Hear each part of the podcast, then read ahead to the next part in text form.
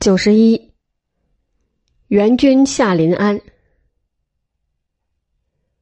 襄樊失陷，贾似道再次表示愿意出朝，上下驱驰，联络气势，以挽败局。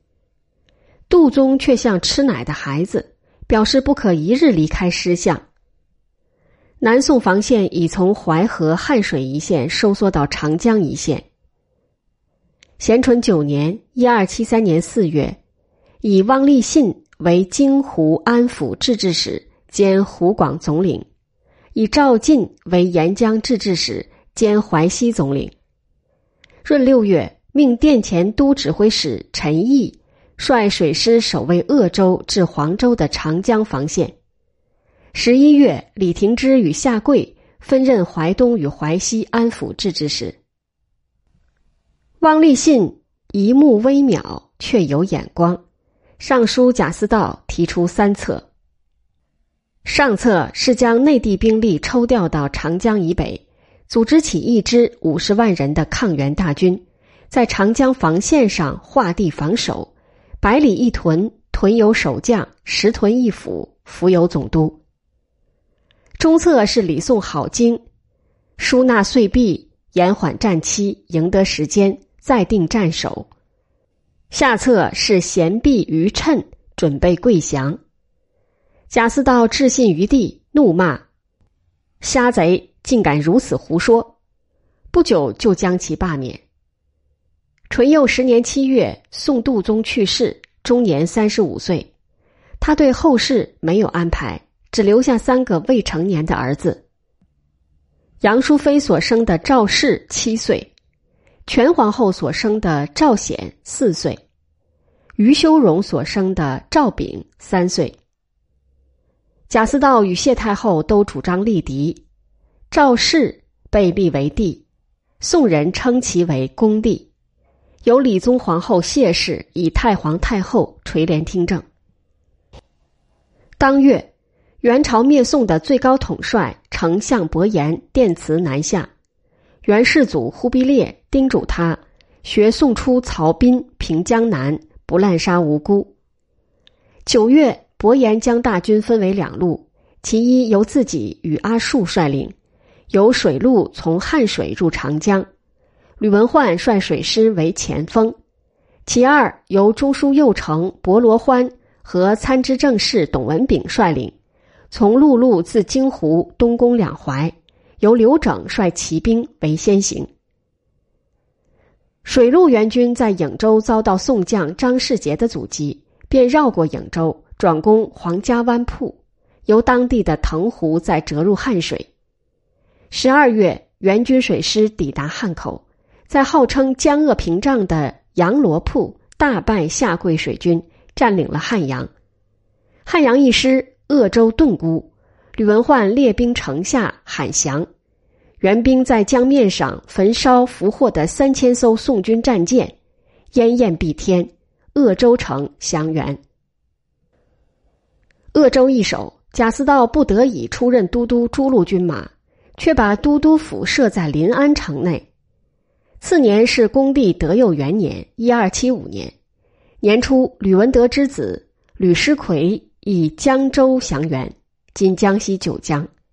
知安庆府范文虎也献城投降。沿江州军多是吕氏旧部，纷纷望风迎降。长江中游防线全线崩溃。刘整随陆路援军进攻两淮，一再要求提兵渡江，直取临安。伯颜没同意。听说吕文焕拿下了鄂州，深耻恭候于人，奋死在东进途中。贾似道一向忌惮刘整，闻其死讯，才率精兵十三万出师应战。离开临安前，他吩咐殿帅韩振，如出师失利，就护送皇上航海去庆元府（今浙江宁波）。我率大军会师海上，或许还能复兴。大军到达芜湖，贾似道就派宋京为使，赴伯颜军中求和。称臣遂毕，亦如开庆鄂州之约。伯颜答复八个字：宋人无信，唯当进兵。汪立信被再次启用为江淮招讨使，募兵江淮以救沿江州郡，与贾似道相遇芜湖。四道痛悔不用其言，立信说：“虾贼今天再说一句，我去寻一片赵家地上死，只要死得分明。”他赶到建康（今江苏南京），见守兵四溃，率部数千北上高邮，以为后图。二月，援军攻破池州，继续东进。贾似道将精锐七万交给孙虎臣统领，驻扎在池州下游的丁家洲，今安徽铜陵东北。夏贵率两千五百战舰封锁江面，他自领后军屯驻鲁港，今安徽芜湖西南。夏贵在鄂州吃过败仗，又见孙虎臣位居己上，毫无斗志。伯颜一边命步骑沿长江夹岸而进。一边指挥战舰合力攻孙虎臣军，阿术与孙虎臣对垒，援军巨炮击中宋军中间，军心为之动摇。阿术以战舰数千呼啸直进，宋军前锋江才奋力迎战。众军见孙虎臣跳到爱妾的船上，有人大喊：“布帅跑了！”大军顿时不战自溃。下跪仓皇逃到鲁港。贾似道惊愕失措，慌忙鸣金退兵。阿术率轻舟横击深入，伯颜率步骑左右挤杀，宋军被杀与溺水者不可胜数，江水为赤。贾似道与孙虎臣溃退至扬州。当时献媚者都把贾似道比作周公。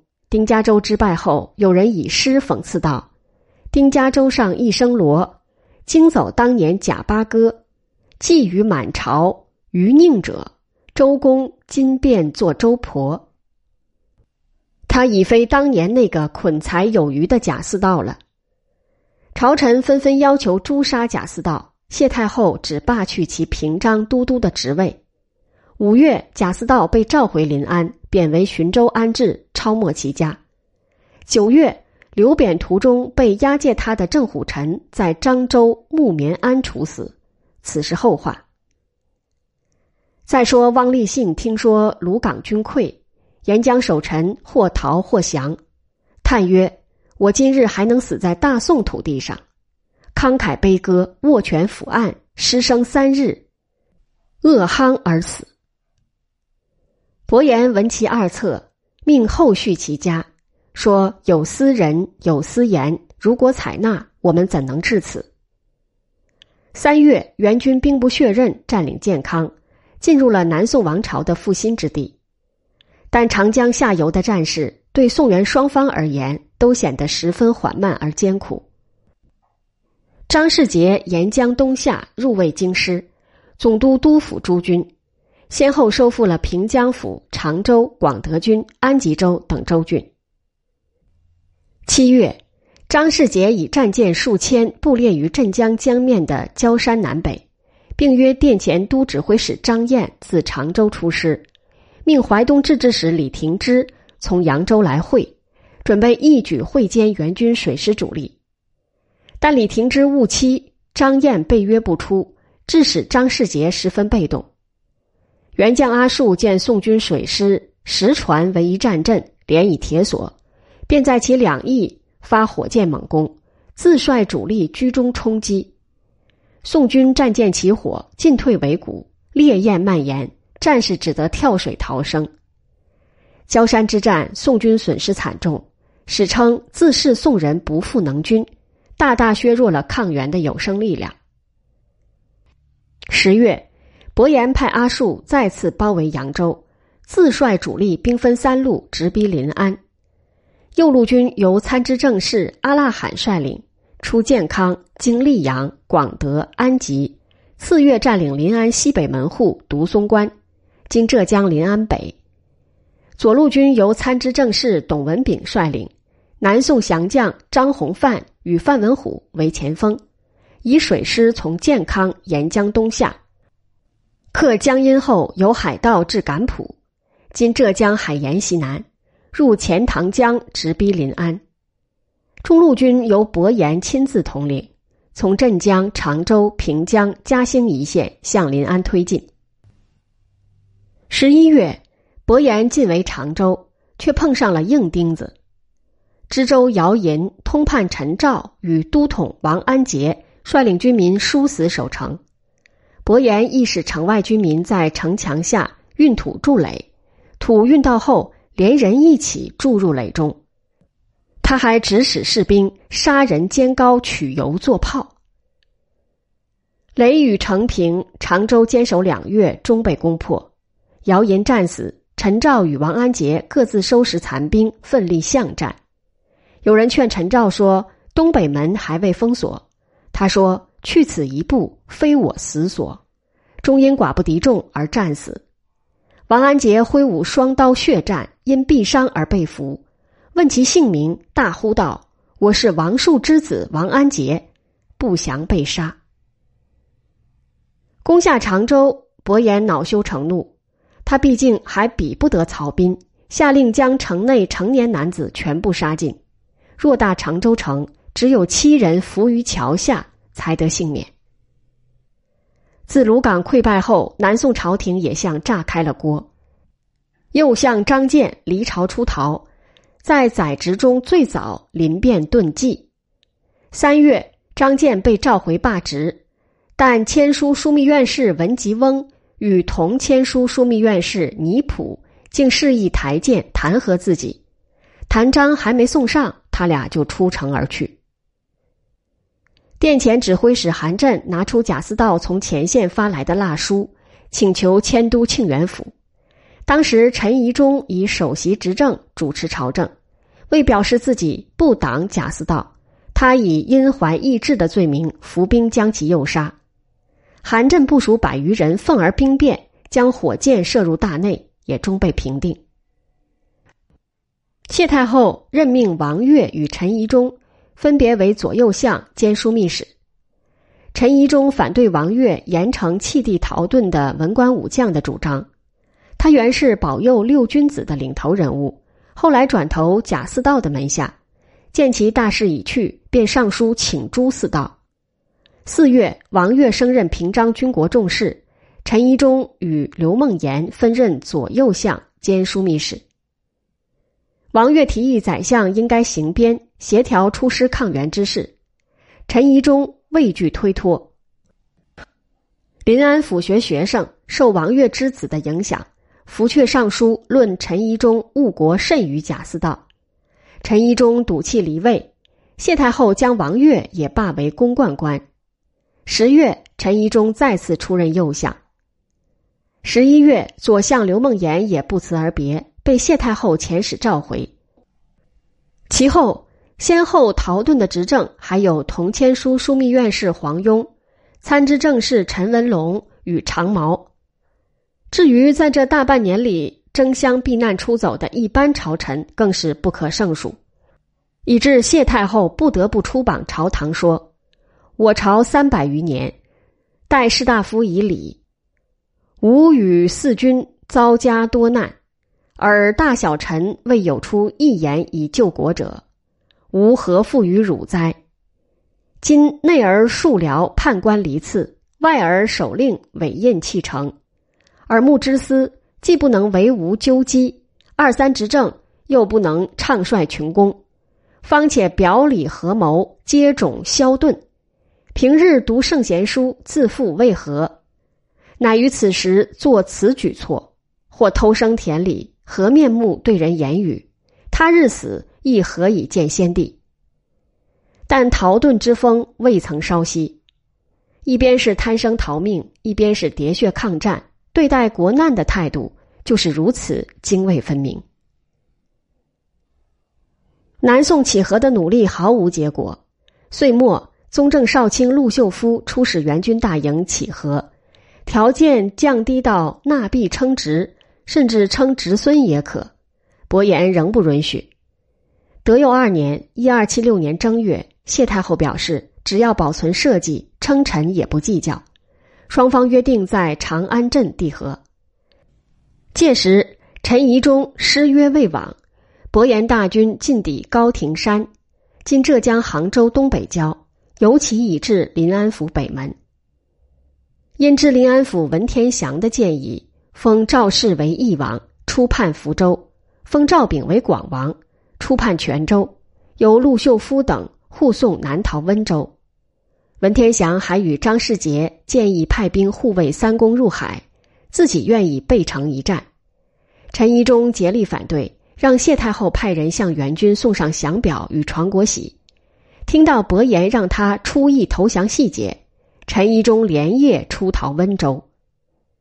谢太后命吴坚与文天祥分任左右相兼枢密使，文天祥随即奉命与吴坚等出使去与伯颜议和。他慷慨陈词，要求伯颜退兵平江（今江苏苏州或嘉兴），再议岁币与犒师钱帛，否则兵连祸结，是未可知。伯颜放回吴坚，扣留了文天祥，然后胁迫谢太后下手诏给天下州郡，放弃抵抗，投降元朝。伯颜为顺利占领临安，下令元朝大军屯驻城郊。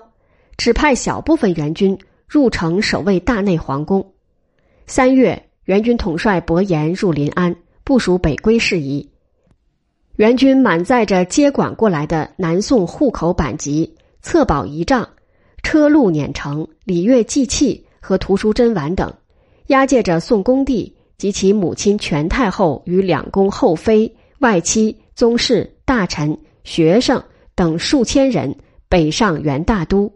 今北京，太皇太后谢氏因病暂留临安，八月也抱病北迁大都，七年后病死。元世祖降封宋恭帝为迎国公，至元十九年（一二八二年），将其与南宋宗室迁至上都，今内蒙古正蓝旗，以免南方抗元力量利用他做文章。他长大后出家为僧。元英宗至治三年（一三二三年）在西藏被赐死，距南宋灭亡也将近半个世纪了。历史似乎重演了靖康之难那一幕。南宋作为一个全国性政权，至此已经灭亡，其后还存在三年之久的一广二王政权，不过是一个流亡小朝廷。